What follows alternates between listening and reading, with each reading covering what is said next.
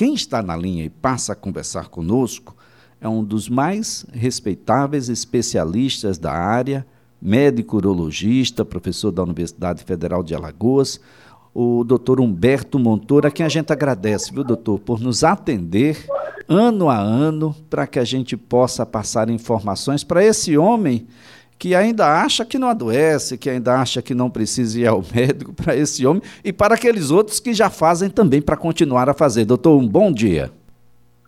Bom dia, Elias. Bom dia aos ouvintes da CBN. É um prazer estar aqui. Você tem razão, Elias. O homem acha que não adoece, que não precisa de fazer exames preventivos. E, na verdade, é um erro grande, né? Porque as doenças chegam devagarinho, né? Você pode... O, o mote, na verdade, do, do, do câncer de próstata é para chamar atenção, né? Mas o homem tem que prevenir as doenças metabólicas, diabetes, hipertensão arterial, colesterol alterado. Isso também mata, pode infartar, pode ter um derrame, pode ter alguma coisa. E o câncer de próstata é o chamariz, por quê? Porque é um câncer mais frequente no homem, perdendo apenas por câncer de pele e não melanoma, e ele tem uma incidência alta, uma perspectiva aí em torno de 70 mil casos aí para 2021, talvez seja até uma subnotificação em função da pandemia, creio eu. Mas eu, aquela ideia, aquela coisa, né? O homem tem que fazer o exame preventivo, que é uma doença, quando você consegue curar, está numa fase, o indivíduo não sente nada, assintomático, né? É aí que mora o perigo, né, meu amigo? É aí que mora o perigo, né? Bem, doutor, a gente tem que ter hábitos saudáveis, que são as questões preventivas, a alimentação tem um peso ah, um peso significativo nessa relação, atividades físicas. Ninguém tem dúvida sobre o que significa um hábito saudável, né, doutor? Ah, não tenha dúvida nisso. Tanto é que assim, o, o excesso de gordura na dieta é um fator que favorece o aparecimento da doença. Né? Você, você, quando você observa os países onde tem uma incidência maior do câncer, proporcional às outras, são países onde o consumo de gordura é mais, maior é, é ao contrário, diferente dos asiáticos que têm uma, uma incidência mais baixa porque eles consomem a soja, né? A soja funciona aí talvez com uma provável proteção, né? Principalmente as isoflavonas que tem, contém na soja que pode proteger né, os indivíduos. Então, e, e, é um estudo interessante que teve, foi os japoneses que migraram para os Estados Unidos, né, na costa oeste ali, um estudo interessante, depois de um tempo, eles começaram a ter câncer de próstata semelhante ao americano, que mudou a dieta, né? Diferente dos parentes que ficaram no Japão, que continuavam com incidência baixa. Então, aquela história, nós somos que comemos, né? E os bons hábitos alimentares é fundamental, né? Atividade física, não fumar, né? Controlar o peso, né? Tanto é que a obesidade entra no grupo de fator de risco câncer de próstata. O indivíduo deve começar a fazer o exame mais cedo, né? O que a sociedade brasileira, americana e europeia recomenda? Que deve se, se fazer a partir dos 50 anos, todos os homens. E naqueles indivíduos que têm história familiar de câncer de próstata, que tenha é, indivíduos da raça negra, porque o tumor na raça negra costuma ser mais agressivo, e os obesos devem começar a fazer esses exames a partir dos 45 anos de idade, 40, 45 anos. Né? Em relação à história familiar, estou lembrando disso, é o seguinte: se você tem uma pessoa na família, Elias, você tem duas vezes mais chance de ter câncer de próstata. Se você tem duas pessoas da família de primeiro grau, você tem seis vezes mais chance, porque é uma progressão geométrica. Né? Então, esses indivíduos que têm história familiar devem começar fazendo mais cedo, assim como os afrodescendentes e os obesos. Agora, uh, doutor Humberto Montoro, uh, o que é que vem a ser a próstata? qual é a função que a próstata exerce na, na constituição masculina? Então, vamos fazer uma correspondência assim, simples para entender. Próstata só tem o homem, como o útero só tem a mulher. A próstata, ela participa da fecundação. Os líquidos prostáticos, ele favorece a fecundação, ele protege o espermatozoide para que ele se, ele, se não tivesse os líquidos prostáticos, o espermatozoide seria inativado, morria no, no meio vaginal que é ácido. Então ele tampona e facilita com que o espermatozoide siga em frente para ver a fecundação. Né? Outra função dela participa também um, um pouquinho na continência urinária do homem. Então, esses são os dois, as duas, as duas é, funções principais da próstata. Né? Bem, nós teremos um percentual significativo de homens este ano, o ano que vem, o ano 2023, que terão seguramente câncer de próstata, doutor?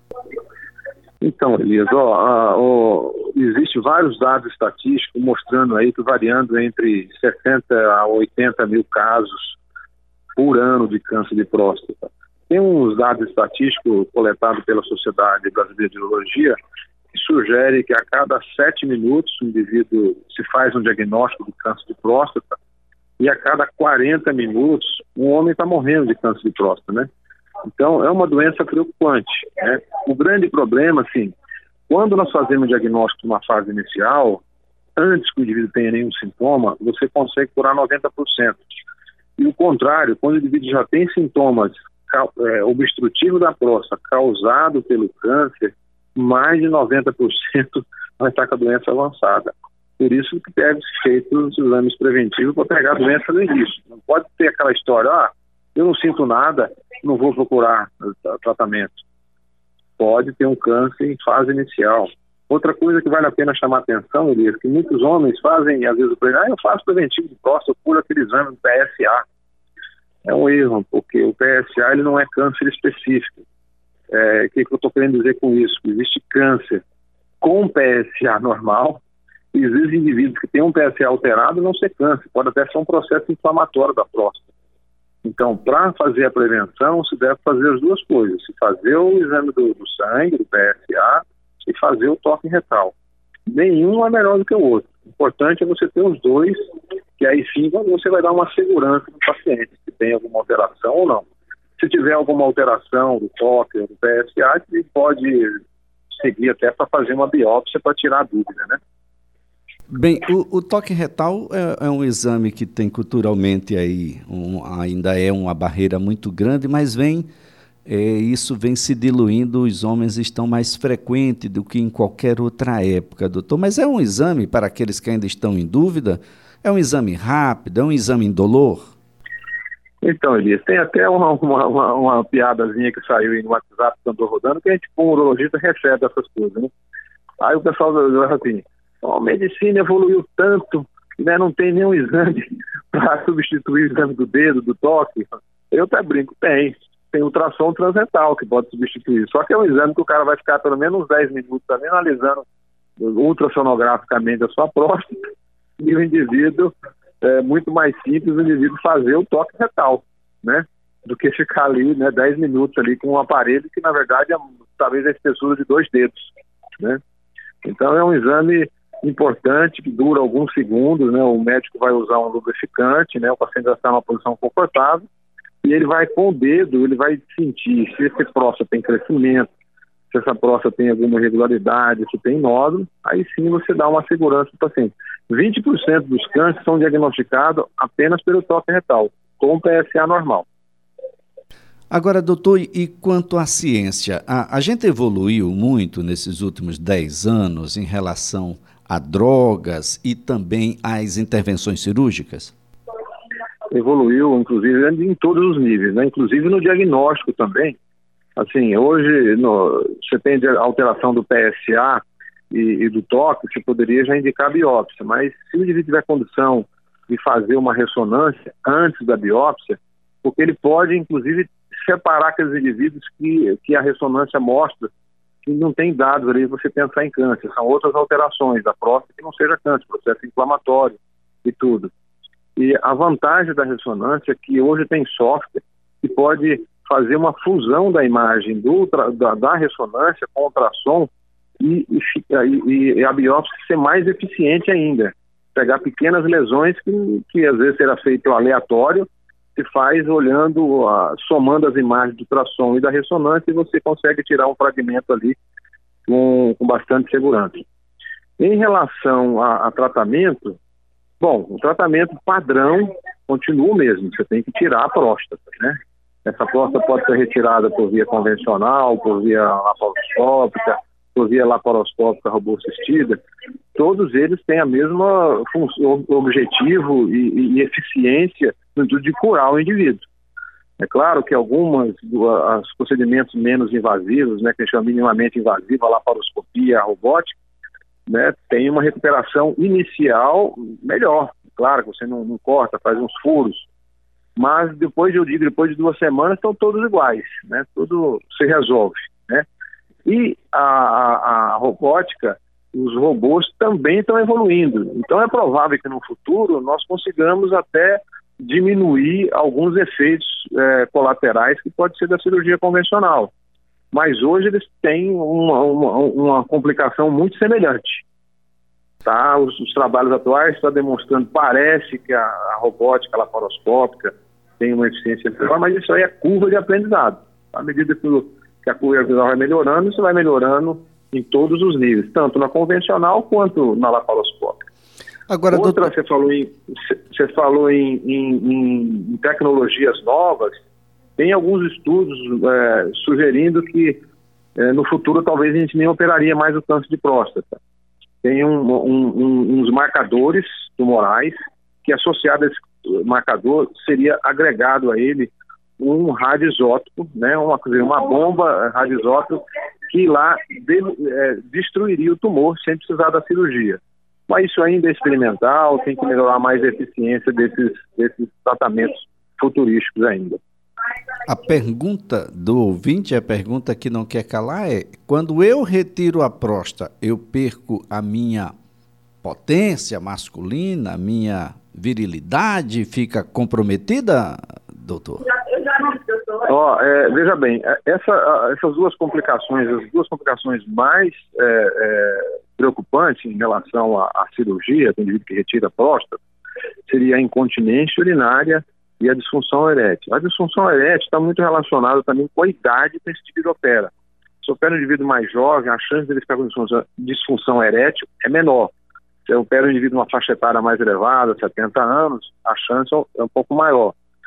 A incontinência urinária hoje é quase uma exceção, né? Às vezes o indivíduo pode ficar no início, mas depois de seis meses a grande maioria dos indivíduos estão sem incontinência.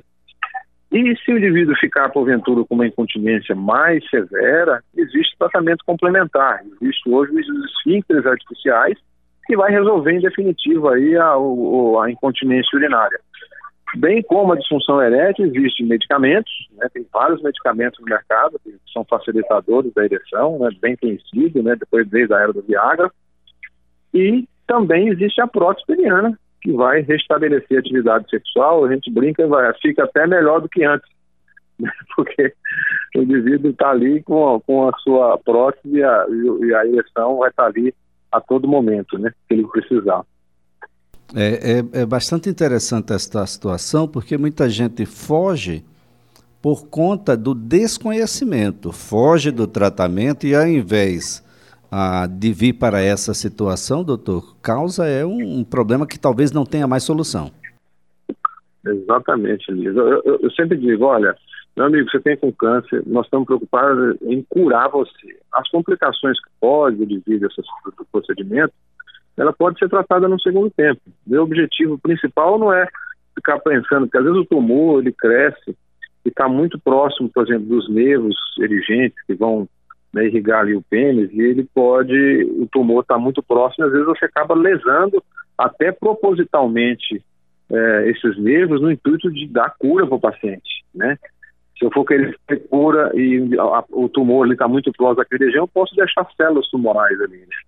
Então, eu sempre digo, a minha preocupação com a sua segurança do ponto de vista oncológico, e curar.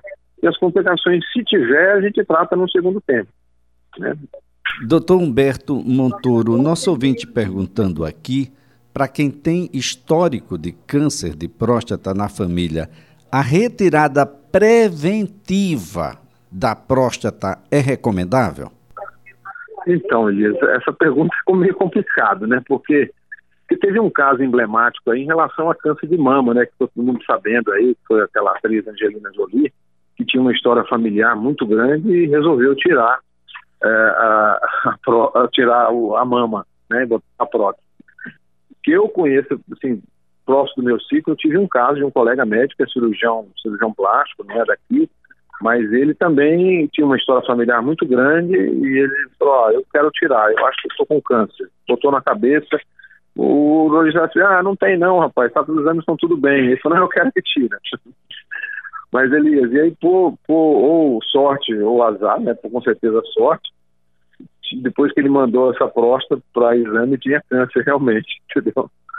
É, Mas é difícil você convencer os indivíduos, porque assim, você tirar um útero, tirar uma mama, você pode é, é, refazer ali, aquele processo todo sem problema. Agora, a próstata, ela está muito escondida ali, então, tecnicamente, tem essas complicações, pode ter essas complicações, né? Se o indivíduo suportar isso bem, ele pode convencer o médico a fazer, mas não é fácil. Muito bem. Doutor Humberto Montoro, foi um prazer tê-lo aqui no CBN Maceió. Mais uma vez, muito obrigado por sua contribuição. ótimo dia para o senhor. Oi, Elias, eu que agradeço. Um bom dia para você aos ouvintes. Grande abraço. Doutor Humberto Montoro é médico urologista.